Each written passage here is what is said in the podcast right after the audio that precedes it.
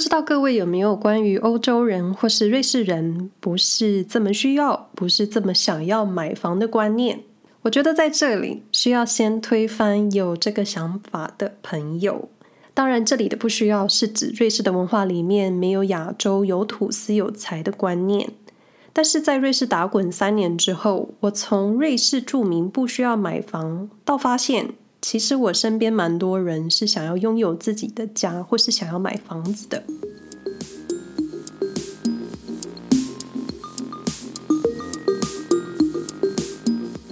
今天想说说在瑞士买房，但就我个人询问身边人的意见，还有参考一些新闻，所以不能代表整个瑞士买房的方式。就想成是一个入门基本的知识吧。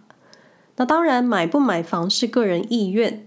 那前面说我感受到身边很多人想要买房的，是因为我在之前真的一直觉得，好像住在瑞士的人没有这么一定要有自己的家，或是一定要买什么不动产。那说来说去就是跟钱有关。虽然说讲钱太俗套。但钱就是一种你没有就不行的东西。说到钱，第一个就是瑞士的房租。瑞士的租房租金不是房东随口喊涨就能涨的，而且有时候会因为一些税率或是租屋的市场价格，房租是可以被调降的。像我先生在之前的市区房东，他们在租约的期间，房东曾经想要提出降价房租的。那就是根据房贷的市场利率调降的时候，房客有权要求调降租金，或是像先生的前房东，他是自愿提出调降的。那二来就是拥有自己的房子，并不是瑞士居民的人生重点。像我一个瑞士朋友说，他就不会想要买自己的房子或是公寓，因为他更希望把钱留在旅行。当然，这是他个人意见啦，不能代表整个瑞士。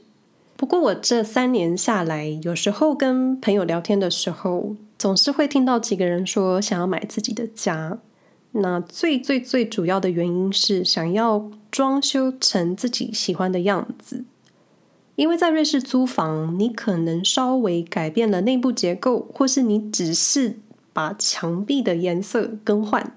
那在租客退租的时候，你需要把房子还原成原来当初搬进来的样子。所以你真的不太可能在墙上钻洞啊，或是再隔一间房间什么的。就算你想要自费调整，屋主也不见得会同意。所以想要买自己屋的朋友，他们主要是想把室内改成自己的样子，或是想住进自己理想的房子。那另一个就是想要养宠物，因为有些社区公寓是不允许住户养狗的。所以很多时候，在某些地方，你就会被租屋的条件绑住了。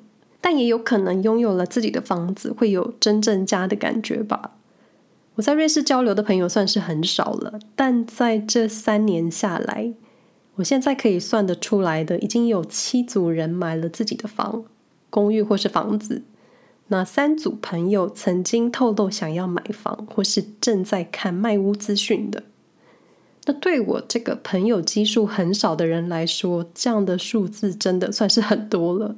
我个人是我其实对买屋的感觉还好，因为在台湾的时候根本觉得我就买不起，而且说老实话，我们家也不会有后援。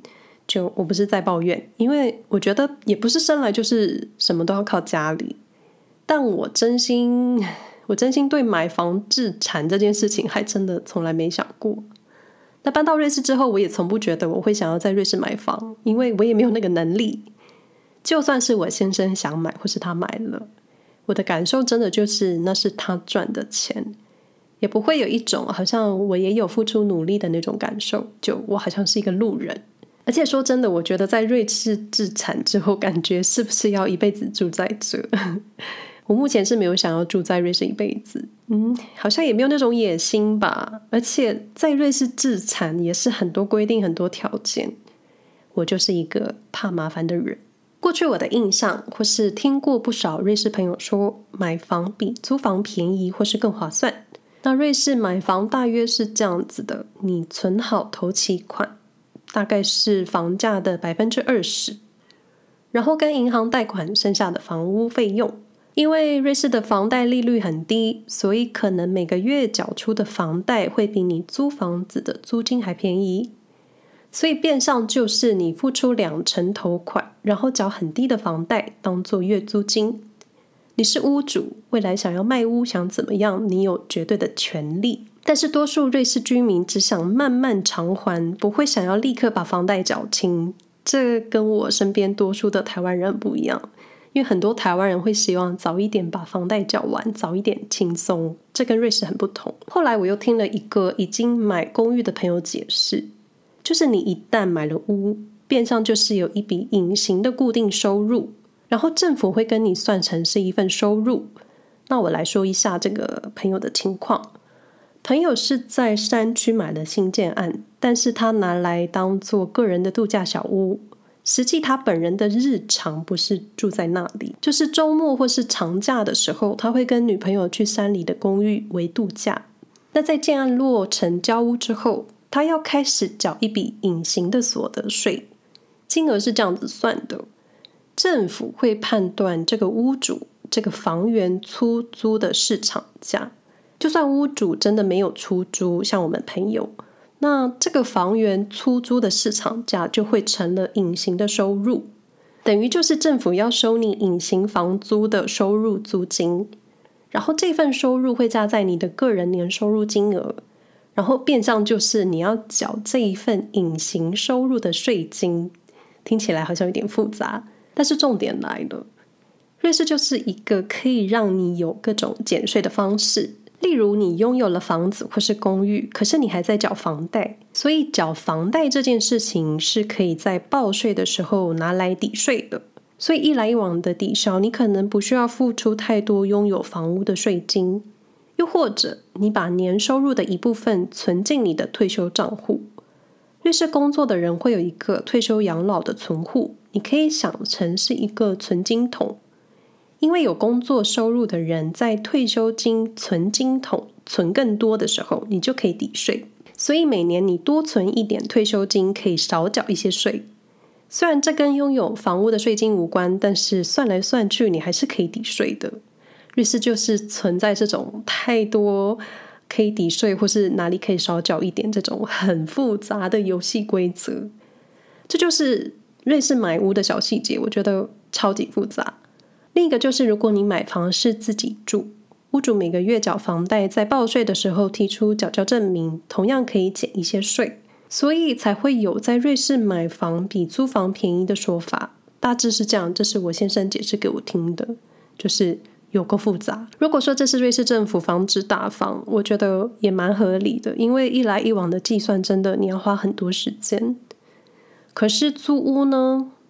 在瑞士租屋，我看来看去租金是很高，虽然房东不能随意调涨租金，但是很多时候我会看看我们家小镇上的租房讯息，有时候都会怀疑一个正常的家庭到底要赚多少钱才能租到自己理想的房。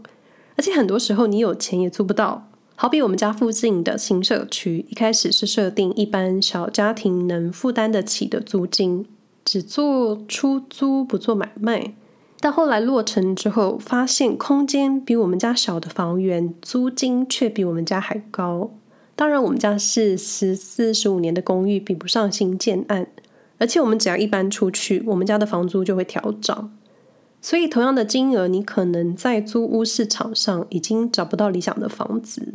这里跟很多地方都一样，新建案只会越来越贵，但旧公寓房客只要迁出，房租就会上涨。当然，这是我们家附近的例子，不能代表全瑞士。前一阵子我在看新闻的时候，看到一则租屋跟买房的新闻。不过，因为瑞士各邦州的规范不同，所以分享的内容你们不能当做是所有瑞士。因为在瑞士，只要跨一个邦州，法律或是缴税的规定都很不同。因为连学校放假的时间都不一样，所以请记得，很多时候我提到瑞士相关城市的内容的时候，事情就只发生在那个城市，不能套用在瑞士所有境内。那一直以来，在瑞士买房确实比租屋划算，但是呢，这个情况慢慢有一点改变了。现在可能是在瑞士租屋会比买房的负担更小，瑞士一家不动产和市场分析公司，他们做了一个在瑞士最常见或说最典型四点五房新建案公寓市场租金和买卖价格的比较。说是四点五房，但其实在瑞士空间的算法是零点五是厨房，然后其中一个房是属于客厅，所以瑞士四点五房在台湾只是三房两厅。真正只有三个房可以关上门的那一种。我本来一直觉得为什么客厅也能算一房，后来发现客厅的德语单字是 Wohnzimmer，Zimmer 就是房间的意思，或是你想象英文的 living room，有个 room 就是一个房间。所以在瑞士四点五房，在台湾是三房两厅。根据这家公司的分析，一年前本来租房比买房更贵的四百五十个社区里面。现在买房比租房更贵，其中附加费更是暴增。那附加费就是水电、瓦斯、能源这种杂费，冬季还有另外算你暖气费。这里瑞士这里的附加费都是预先月付的，多退少补。像我们家是每个月收三百二十元瑞郎，包含管理费或是其他水电，不过不含冬天的暖气费。那在欧洲这里称附加费。那在日内瓦、巴塞。Zurich、Zug 这几个重点城市呢，现在买房比租房贵上至少百分之三十五。那这样的情况也从市区延伸到城市的郊区。Zug 比较夸张，因为在 Zug 买房比租房贵上百分之五十五。Zug 虽然税很低，但是相对在房租上就把低税这一块补回来了。可能你住在 Zug。所得税比较低，但实际你在其他生活支出付出更多，所以就是很平衡的感觉。就一来一往，也不是真的可以省到多少，因为瑞士就是一个很平衡的地方。但在苏黎世邦州，不论你是在苏黎世邦州的哪一区，租屋就是比买屋划算。可能就是苏黎世州比较热门吧，我猜的。也许因为苏黎世工作机会多，所以很多人想要住在这。导致租屋买屋这件事情变得很抢手，在苏黎世租屋很难的，买屋可能更难，而且你要花上更多钱，实在不知道到底要赚多少，你才能好好住在自己理想的房子里面。在瑞士买房开始比租屋贵，其中有几个原因。第一个就是瑞士中央银行的通膨还有加息，让房贷的固定利率从今年开始变贵。比如说，截至二零二二年的一月一日，瑞士购屋五年的固定利率，抵押贷款利率是一点零一 percent，到今年的六月二十日，已经到了二点五七 percent。那十年的抵押贷款利率本来是一点二六 percent，可是到今年六月底，已经翻到了二点九九 percent，就是房贷利率高高了。所以购屋者就要付出更多，但是你不要忘了房子的维修费，还有一些房子的保险、所得税、财产税、土地转让税的各种税，还有前面所说，你买房等于你有一份隐形的租金收入，这些附加费用会算在你的租金收入，所以你个人的所得收入相对就会变得让你所得更高，所以你要缴更多税。不过，一般人都想住在市区，在僧多粥少的情况下，市区就是一屋难求，所以买屋租屋出现了城乡差距。好比在苏黎世苏米孔买房比租房贵了百分之五十，买新建案的四房公寓，平均每个月要花五千九百瑞士法郎，接近台币十九万。但是如果你租屋，只要十二万五台币。可是，在伯恩 Vogbel 买房比租房便宜百分之二十五，在这里购入新建案的四房公寓，平均每个月要花一千八百瑞士法郎，接近台币五万八。但是如果你用租的话，你就要花上台币七万七。所以可以知道，在瑞士乡村地区买屋还是比租屋便宜，而且价差很大。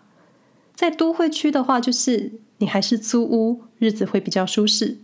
毕竟你不可能把所有的收入都投进房子，你终究还是要维持生活品质。所以在瑞士，多数拥有自己房子的人都不是住在城市里，而是在小镇的村庄。那瑞士更多的公寓社区都是大型的业务公司做管理，并没有真正的房东本人。像我们的房东就是一家保险公司，想想就是瑞士保险公司应该赚很多了吧？而且瑞士山这么多，水这么多，可以盖房子的地方就这么点大，加上现在通膨还有各种其他经济问题，买房可能不是多数瑞士住民会考虑的选项。以上内容多为我个人想法，买不买房、租不租屋都是个人意愿，还有个人能力。台湾或是亚洲人好像很在意有没有买房，但我真的觉得没有谁有房就是比较厉害，或是一辈子租屋就是很差。每个人都有自己能力所及的生活，但在瑞士租屋买屋，让我在住三年之后确实有更新的想法。再一次，内容不代表任何人。一直以来，我就只想代表我自己。那我会把看到的新闻连接放在说明栏位。感谢各位的收听，希望大家都平安。那我们下回再说喽，拜拜。